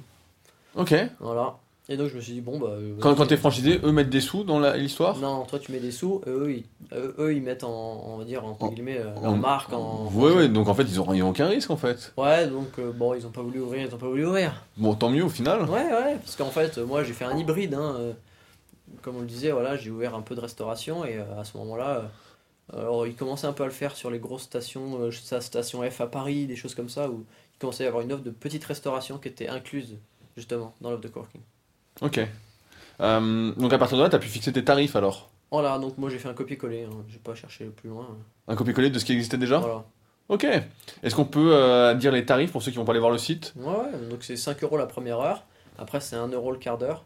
Qu'est-ce que comprend euh, l'heure? Ça, je pense que c'est important de le préciser. C'est pas juste l'espace pour travailler. Non, donc on a la, donc ici on a la fibre, une connexion euh, haut débit donc euh, sécurisée. On a café, thé à volonté, tout, plein de boissons froides. J'ai vu qu'il y avait du pain d'épices, il y a à manger aussi. Voilà, aujourd'hui il y a de la brioche avec de la confiture à tartiner. euh, On a des, des bananes, on a euh, voilà des fruits. euh, Là il y a les petites papillotes de Noël. Et donc tu mets à disposition, en plus j'ai vu il y avait une imprimante. Voilà, imprimant- impression noir et blanc, voilà, en fair use. hein, donc tant qu'on on n'en imprime pas euh, 30 000, 40 000 par jour, euh, c'est à volonté. hein. Comment t'as fait Moi c'est la question pour te faire connaître? Parce que là t'arrives tes cafés de coworking. Donc moi j'en ai entendu parler par Hélène. Mm. euh, qui m'a dit voilà moi je vais au Seventh Element. euh, Donc après j'ai regardé sur le net, j'ai vu le site, j'ai dit bon ouais, je vais aller faire un tour. Euh, parce que là t'es pas sur une activité sur le net. Et moi aujourd'hui je pense justement que pour tous ceux qui veulent se lancer en tant qu'entrepreneur, je pense que le net est quand même extrêmement saturé, quel que soit le domaine, à moins de trouver vraiment une niche incroyable. Et je pense que l'avenir justement des entrepreneurs, c'est dans le réel. Mm, mm. Euh, mais je me pose justement des questions là-dessus. C'est comment tu fais pour faire connaître ton entreprise locale? Tu, ouvres en fait et euh, tu ouvres ton truc et comment tu sais que les gens vont venir Comment tu fais venir les gens? Alors moi, moi, je, moi je savais que si j'ouvrais un truc, il fallait que ce soit, euh, fallait que je, enfin, comment on dit, le cash burn, fallait que ce soit minime, Euh, parce que j'avais pas des reins solides au niveau financier, donc euh, il fallait que euh, j'atteigne mon seuil de rentabilité dans les deux premiers mois. Euh, donc je me suis dit, ben tout le temps où tu as tes travaux qui sont finis, euh, tes artisans qui bossent, fais du réseau, fais du réseau, fais du réseau. Alors comment on fait du réseau en réel Euh, ben, on va voir euh, la CCI, on fait une réunion gratuite, là, ils en font plein partout. On rencontre euh, 10-15 personnes, on prend les cartes de visite. Et après, euh, et après, on va en voir un ou deux qui disent bah, va voir un ou deux, qui disent va voir un ou deux. Et voilà, hein, tu fais le tour, tu tapes aux portes, tu prends pas de rendez-vous, surtout pas. Parce que Sinon, t'en as- sinon, t'en as jamais des rendez-vous en fait. Juste tu vas, tu dis bonjour, je viens de la part de monsieur machin, est-ce que je peux voir euh, le directeur? Puis voilà. Donc tu allais voir les directeurs directement Ah ouais, ouais, ouais. Oui, oui, des, bo- des grosses boîtes de com, euh, enfin, plein Et, de et choses. donc t'as t'as ouvert à quelle date? J'ai ouvert exactement, euh, je crois que c'était le, le, le 10 septembre. Ok, avec l'autorisation donc le 8. Et Ouais. donc le 10 septembre, donc tu fait toute cette com là un peu avant. En fait, moi, euh, ouais, ouais, voilà. Moi, en fait, de- déjà en mai, je disais que j'ouvrais en juin aux gens. Donc, euh, tous les gens que je croisais, que je connaissais, ben, ça ouvrait, ça ouvrait bientôt, ça ouvrait dans deux semaines, ça ouvrait, ça ouvrait, ça ouvrait. Il y avait déjà le site, il y avait le Facebook. Le Facebook, je l'ai créé, je crois, en janvier. Ok. tu l'as pris largement en avance. Ouais, ouais, ouais, ouais. Et euh, l'Instagram, pareil, il y avait juste deux photos, hein, mais voilà, il y avait les plans en photo, un truc comme ça. euh, Mais voilà, essayer de commencer à faire de l'acquisition, euh, voilà. Et donc quand t'as ouvert le 10 septembre, donc t'as tout de suite eu du monde qui est venu? Non. Tu t'es retrouvé tout seul la journée? Euh, on- Je crois qu'on a été un ou deux, ouais. Un ou Et deux. donc là, qu'est-ce que tu te dis là? Là, si tu prends ton risque, tu Alors on sait, on, on sait que c'est comme ça. Enfin, on sait, faut, on est. Ça fait trois mois que tu te prépares à ce que le premier mois soit, soit terrible. Et mais c'est encore plus terrible quand c'est en vrai, quoi. Et est-ce qu'il y a eu des journées où il y avait personne, zéro, au début Non, parce que bah, il y avait mon, mon webmaster, euh, donc il m'a créé le site web, qui lui venait au mois tout de suite en fait.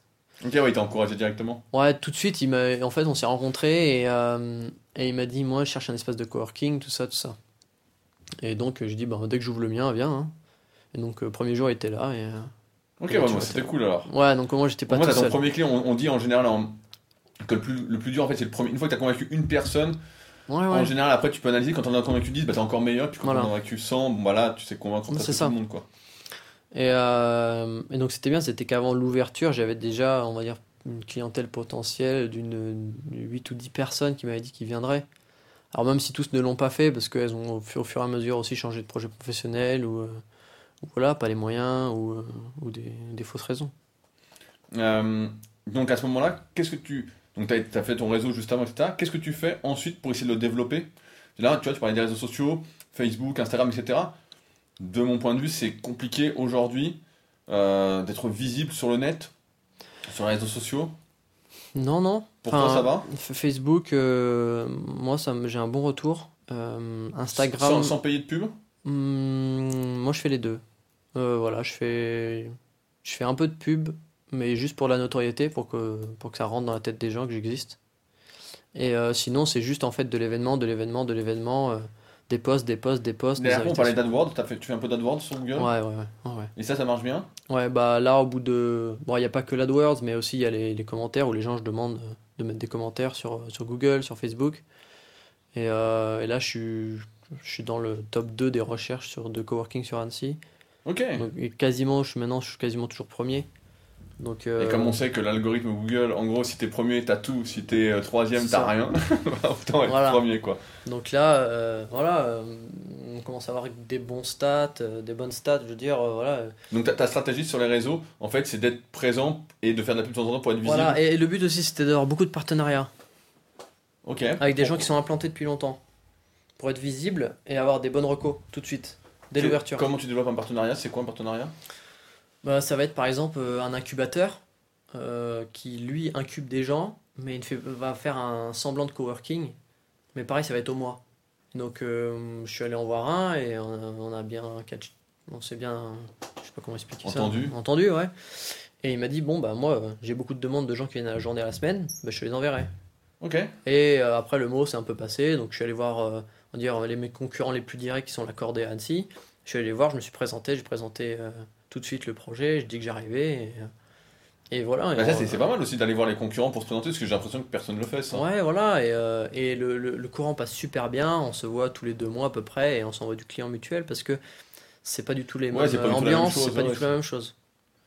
Euh, tu parlais d'événements. Moi, je suis. Je trouve ça super en fait. Il y a... Chaque semaine, il y a des événements en fait. Là, hier, euh, on fait ce podcast-là, il y avait le marché de Noël qui était organisé. Mm. Euh, il y a des événements chaque semaine. Il y avait un coup, il y avait Romain de Voyage Factory qui fait pas mal d'événements. Tu avais un truc sur les crypto-monnaies, un truc sur le Booster Club. Ouais. Euh, j'imagine que ça, ça fait partie, donc, comme tu disais, de ta stratégie un peu de communication, de toujours avoir quelque chose. Ouais. En fait, euh, j'avais contacté aussi d'autres personnes qui sont lancées en indépendant dans d'autres coworking, euh, spécialement sur Dijon. voilà, je dis coucou à Florence, qui a ouvert le 4-4 coworking là-bas qui elle s'était lancée donc 6 mois, six mois avant que moi je me lance dans le projet. Et je l'avais contactée parce qu'elle était passée sur la même plateforme de financement participatif que moi. Et on est resté en bon terme et on s'appelle de temps en temps. fait un financement participatif Ouais, qui n'a pas réussi. C'était quoi le, but? Tu peux rappeler ce que c'est un financement participatif? Ben, c'est euh, récolter de l'argent en échange d'un don. Et donc vous payez un tout petit peu plus pour vraiment soutenir le projet. Et qu'est-ce qu'on avait en échange? Euh, il y avait des mois de coworking, des journées de coworking. Euh, ok. Voilà, après à. donc tu avais fixé un. Je crois que tu avais fait quoi avec Ulule, c'est ça? Euh, non, Tudigo. Euh, Tudigo, c'est une plateforme euh, franco-française. Ok. Euh, qui fait plutôt dans tout ce qui est local, circulaire, des trucs un peu comme ça. Mais comment tu faisais alors? Parce que moi, je, pareil, j'ai un, donc un Patreon pour Leadercast. Comment tu as fait pour communiquer vu que tu n'avais pas vraiment de réseau, etc. pour ben, faire connaître ce. C'est ça le problème, c'est que j'ai mal communiqué.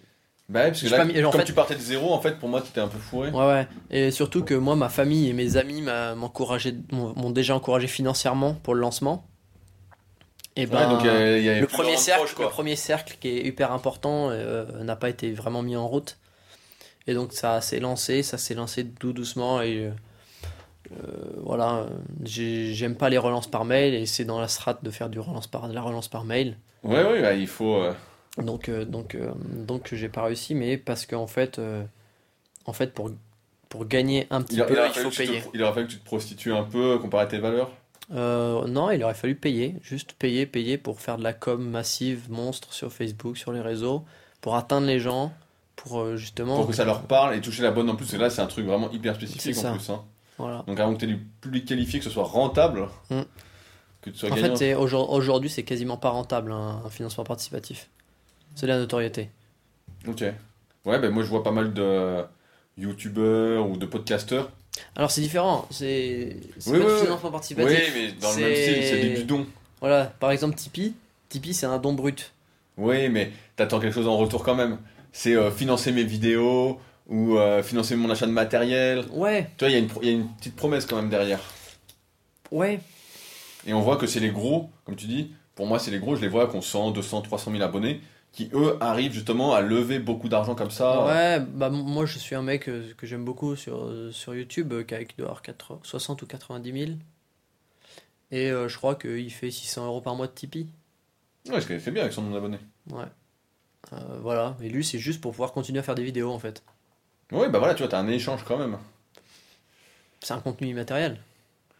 Oui, mais l'immatériel, c'est pour ça que ça n'a pas de valeur. Oui, non, complètement, complètement. Mais voilà.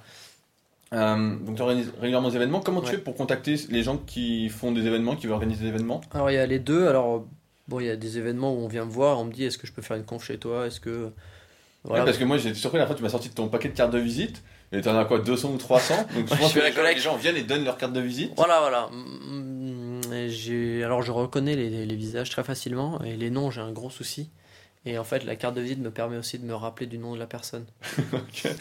Donc quand tu la vois, tu sors la carte, tu dis ah c'est toi. Voilà, ou quand je recherche une personne, je cherche dans ma collection de cartes de visite et, puis je peux retrouver la personne euh, concernée. Voilà. Donc il y a beaucoup de gens qui viennent parce qu'ils ont entendu parler du coworking et des événements pour Mm. en organiser eux-mêmes? Oui. Ok, donc ça c'est cool en fait. Donc Ouais. ça, ça a vraiment développé, euh, développé comme ça. Euh, moi j'ai remarqué que tu avais un certain talent en relationnel justement. D'accord. Est-ce que... Non, tu trouves pas Bon, peut-être, peut-être. En fait, tu as une facilité, et euh, c'est pour rebondir en fait sur le fait d'exploiter ses talents, Ouais. euh, tu as une facilité à te lier aux gens en fait, à les faire parler. D'accord. T'as pas remarqué ça Non, non, non. Ah si, t'as une, t'as une facilité à sociabiliser, si Bah. c'est le mot exact. Ouais, alors moi j'étais toujours très très social, mais après sociable. Tu vois, par, par exemple, Mm. euh, dans donc, le café coworking, quand les gens arrivent, tu vas tout de suite leur demander, moi je suis un peu comme ça, tu vas leur poser des questions, qu'est-ce Mm. que tu fais, nanana, tu vas présenter aux autres, tu vois, tu fais un peu le lion en quelque sorte. Ouais, euh, le but c'était, moi je me présentais. euh, Un peu l'organisateur de soirée, tu vois. ouais, je me présentais comme euh, comme concierge. Voilà, je suis concierge en fait ici. Ok. C'est un lieu pour vous. Et le, mon but c'est aussi de faire vivre l'endroit, de faire Voilà, le bah voilà, ménage, pour moi, de faire que- rencontrer les gens. C'est que tu fais vivre l'endroit. Donc pour moi, Voilà. tu as un certain talent dans le relationnel. Et ma question c'était, parce qu'on on a vu là, avec tout ton parcours qu'en fait, euh, c'est beaucoup les relations de tes parents, en quelque sorte, plus des relations après que tu t'es faites, Ouais. qui font que tu as enchaîné les boulots, etc. Ouais. Euh, donc j'ai envie de dire, est-ce que c'est ça pour toi qui fait qu'aujourd'hui tu as ce, ce talent-là qui s'est développé? Ah, Ou alors tu l'avais depuis que t'es gamin, euh, tout petit euh. Bah en fait, euh, par exemple, quand je faisais la vente chez mes parents, euh, quand tu es convaincu d'un produit, tu le vends bien. Ah oui, bah bien sûr. Ouais, bah c'est ça, les bons commerciaux, c'est qu'ils arrivent à se convaincre eux-mêmes qu'ils vendent euh, des trucs bien. Alors la plupart du temps, c'est ça. Et donc moi, euh, j'ai cette, euh, cette chose où je pourrais pas me regarder dans le miroir si je vois un produit ou un service qui est naze. Et donc, et donc je me suis dit, ben voilà, fais un truc qui te plaît et, et vends-le. Mais alors pourquoi on vient au café de, co- de coworking de Seventh Element? Il y a tout, hein, il y a des gens qui vont Imagine, euh, imagine, imaginons que tu dois convaincre donc euh, nos auditeurs aujourd'hui de venir, ils sont sur Annecy, euh, pourquoi ils viendraient chez toi? Rencontrer des belles personnes, comme Rudy, qui est là le lundi après-midi de 15h à 17h. Non, euh, il y, a, il y, a, y a bien sûr rencontré d'autres personnes. hein. Moi, moi, maintenant, il y a des gens qui m'appellent et qui me demandent des recos, euh, des recommandations de, de webmaster, de- d'agences de, com. On m'appelle et je fais le concierge, vraiment. Dire qu'il y a des gens qui viennent ici de temps en temps qui vont m'appeler, me dire est-ce que t'as pas le numéro pour un- quelqu'un qui fait du WordPress, tout ça, blabla. Donc il y, a- il y a ça, il y a... Tu vois, on en revient du relationnel, Ouais, ouais, la mise ça. en réseau. Il y a, euh, voilà, vous payez pour, euh, pour un très très bon café qui est torréfié à Annecy par un artisan. euh, il, y a, y a des bons Du thé à la citronnelle, c'est ça que tu m'as fait tout à l'heure? Ouais, citronnelle fraîche, voilà, thé d'Aman et frères. euh. Voilà, on, on change, on s'amuse, on fait goûter des bons trucs. et, euh, voilà, et Bah, puis- c'est donc on vient, là où je voulais en venir, c'est qu'on vient pas seulement pour travailler en fait. c'est ça. On vient également pour donc la bonne humeur, discuter, euh, rencontrer d'autres personnes, Voilà, euh, boire du café. voilà du thé, euh, des jus de fruits. alors qu'on peut aller dans certains endroits sur Annecy où le café est plus cher que l'heure passée ici. voilà, c'est ça. Déjà payé plus cher. Euh, donc moi j'ai une autre question, c'est que tout à l'heure tu parlais un peu d'alimentation, donc Oui. toi tu étais là-dedans à la base, et je crois savoir que tu participes également à une autre activité Oui, qui est, que vous souhaitez développer donc avec des associés ça. sur l'alimentation, et donc en plus tu proposes ici euh, de faire les plats du jour le midi. Voilà, donc moi, euh, donc je fais un petit plat du jour euh, tous les midis. Enfin, un petit, c'est une façon de parler. Mais c'est c'est toujours hyper sain, j'ai vu moi les photos. Ouais, bah moi j'ai grandi dans une famille, donc j'ai grandi végétarien. Donc moi après j'ai cuisiné tout, mais tout en restant végétarien. Voilà, parce que j'ai jamais été habitué, donc, donc voilà. Et donc je me suis dit, ben euh, faisons goûter aux gens une bonne cuisine végétarienne. Parce que le nombre de personnes, euh, je sais qu'il y en a tellement parmi vous qui est en train d'écouter, que vous êtes, vous êtes fait convaincre par quelqu'un d'aller manger dans un restaurant végétarien et vous vous êtes dit, mais plus jamais de la vie quoi. J'ai jamais été dans un resto végétarien, mais. euh, mais c'est aussi horrible que ça, les restos végétariens? La plupart du temps? La plupart du temps, non, je pense. euh, ouais, au- aujourd'hui, je pense que c'est de mieux en mieux, mais je pense à 50% des cas, ouais, ouais. Même sur Paris, hein, en vivant à Paris, 50% c'est à ne jamais faire. Euh, donc là, tu développes ça. Et l'autre activité, est-ce qu'on peut en parler donc euh, que tu développes Oui. avec les Cookio Qu'est-ce que c'est exactement? Donc, euh, c'est de la. C'est pour les gens, on va dire cas de sup, ou bien même les gens qui ont des familles, qui n'ont pas le temps de cuisiner, qui veulent bien manger, qui ne savent pas forcément cuisiner, n'ont pas le temps de faire les courses, euh, qui veulent manger sain, mais qui non plus n'ont pas le temps d'aller, par exemple, voir un nutritionniste, euh, payer quelqu'un pour faire des repas, des fiches recettes. Et euh, l'idée, c'est de, de combiner la livraison de, de produits frais et sains en, dans un, en- à fabriquer dans un minimum de temps dans un multicuiseur. Et hum, donc vous vous abonnez à- au site et on vous offre euh, donc le, le multicuiseur et après vous avez la possibilité ou non de commander des box repas avec tout ce qu'il faut pour fabriquer vos recettes plus la fiche recette à l'intérieur. Ok, donc euh, c'est au début, c'est là, c'est le début du projet, c'est ça? C'est ça, lancement début janvier. euh, Ok, donc c'est pas encore lancé alors? Non, Donc ça se lance juste après les fêtes, une fois qu'on a trop mangé. c'est ça, C'est ça l'idée. c'est ça. Donc toi, là-dedans, t'es en charge de toute la partie cuisine? Voilà, c'est moi qui vais, euh, qui vais optimiser, on va dire, euh, toutes les recettes. Donc euh, il y a des recettes qu'on crée, il y a des recettes qu'on va modifier, des trucs très classiques. Donc là, t'as eu le temps déjà avec le café de coworking de faire pas mal de tests, j'imagine? Ouais, voilà, voilà, on a déjà un beau T'as pu catalogue de voir ce qui va plaisait, ce qui hein. plaisait pas. On a- on- et, et- et le but, c'est de réussir à faire à manger en 10 minutes, en fait. Donc euh, de- du sorti, euh, on va dire sortir du carton à dans votre assiette. C'est long 10 minutes parce que moi, regarde, je te prends un exemple. Mon riz, je le fais cuire le matin, et ensuite, à midi, je mange du saumon cru. Donc j'ai rien préparé. Je sais, j'ai j'ai vu tes belles vidéos de saumon cru. Ah bah oui, t'as t'as vu. C'est vrai, tu as fait les vidéos brutes. Euh, Aujourd'hui, donc, euh, ça fait donc, on est quoi on est, en- on est fin décembre. Ouais. Euh, même ça, ça sortira, vous l'écouterez début janvier. Est-ce que c'est rentable pour l'instant ou est-ce que c'est encore compliqué? Un Ça, co- ça- ça- un- fait que 3-4 mois donc. Ouais, euh. Un, un coworking aujourd'hui n'est pas rentable. Euh, il faut toujours le cumuler à une autre euh, activité, ce que j'ai fait. Donc, ce qui fait qu'au bout de- du troisième mois, j'ai atteint mon seuil de rentabilité et donc je suis plus en cash burn. Ok, donc bah, c'est déjà super. Ouais. Parce que la plupart des sociétés, moi qui m'intéresse pas mal aux startups, euh, qui sont des éléments d'entrepreneurs, des fois on me dit voilà, ce sera euh, le plan, c'est sur, euh, ce sera rentable dans 3 ans, dans 4 ans, dans 5 Mm, ans. mm, mm. Et de mon expérience, personne tient 5 ans, euh, à moins d'être Jeff Bezos ou Steve Jobs à l'époque, de convaincre des investisseurs de tenir. En général, tu tiens pas. Non, complètement. Moi, c'était important pour moi de pas être en cash burn parce que j'ai- j'aime pas dépendre d'une banque. D'ailleurs, c'est une question, t'as pas fait appel à, des investisseurs? Non, non, parce que non, bah non, t'as pas les, t'as pas les mains libres. Oui, oui, non, mais c'est la question parce que tu Voilà. aurais pu faire comme c'est la mode maintenant. C'est une grosse mode de prendre plein d'investisseurs et puis en fait de donner une partie. euh, Non, non, non. Là, sur cette, sur ce projet-là, c'était vraiment, euh, je suis tout seul et les bonnes et les mauvaises déci- décisions, ce sera moi. quoi. euh, quels sont tes autres projets? Bon, il y en a plein. hein. Alors, euh, est-ce qu'il y en a que tu vas vraiment faire ou ce n'est que des rêves? Déjà pour, pour le café de coworking, qu'on peut, est-ce, est-ce qu'il y a une ambition? Est-ce que Il y a du développement en vue, hein, bien sûr. Parce qu'il y a une grande surface que j'utilise pas encore, faute de moyens? oui, tu m'avais dit que tu voulais faire justement peut-être un coin podcast. Voilà, il y aura probablement un, un coin pour de la, pour de l'enregistrement audio, un coin pour de l'enregistrement audio, euh, Vidéo. vidéo. Et il y aura probablement une salle de sieste, euh, une salle de projection, un- une salle de jeu. euh, J'ai envie de dire, il faudra surveiller la salle de sieste quand même. hein. ouais. Ce sera séparé homme-femme. Voilà. Donc euh, euh, développer vraiment le coworking, tu veux vraiment faire un endroit tout en un un. lieu de vie. Donc tu as beaucoup d'espace au, au sous-sol? Ouais, ouais, ouais, ouais, on est à 150 mètres carrés à aménager. Ah ouais, c'est énorme. Ouais, ouais, ouais. Donc euh, voilà. Ok, et donc d'autres projets à part ça? Parce que là, ça me- j'imagine que c'est déjà énorme.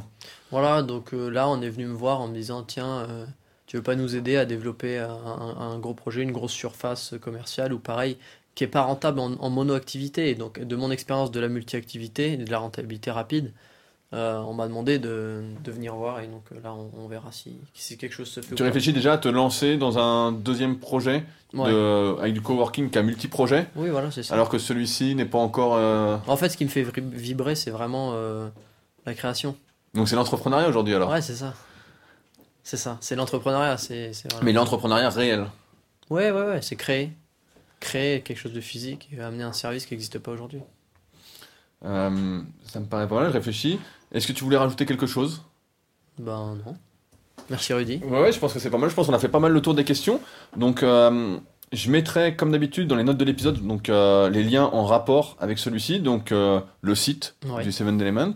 Euh, J'y suis régulièrement. Donc, s'il y en a qui veulent passer pour me rencontrer, vous pouvez m'envoyer un email comme d'habitude. Euh, je réponds à tout le monde. Euh, J'en profite également pour vous dire que si ce podcast vous a aidé et qu'il peut aider d'autres personnes à se lancer, parce que je crois vraiment que l'avenir de l'entrepreneuriat, c'est dans le réel, le physique et non pas le virtuel. Je pense encore une fois, c'est vraiment très très saturé aujourd'hui. c'est vraiment ça. Donc je vais essayer tout au long de l'année de développer, de rencontrer des entrepreneurs dans le physique pour vous faire partager leur expérience. Et là, on a pu voir que c'était quand même euh, sacrément intéressant. Merci. Euh, mais j'avais déjà vu tes talents relationnels, donc j'avais bien compris euh, comment tu avais fait tout ça, mais j'en ai appris pas mal aujourd'hui. Euh, donc n'hésitez pas voilà, à laisser un commentaire, à en parler autour de vous et à soutenir le podcast directement sur patreon.com slash leadercast. Et nous, donc, on se retrouve très bientôt pour un nouvel épisode et peut-être au Seventh Element. À très bientôt. Salut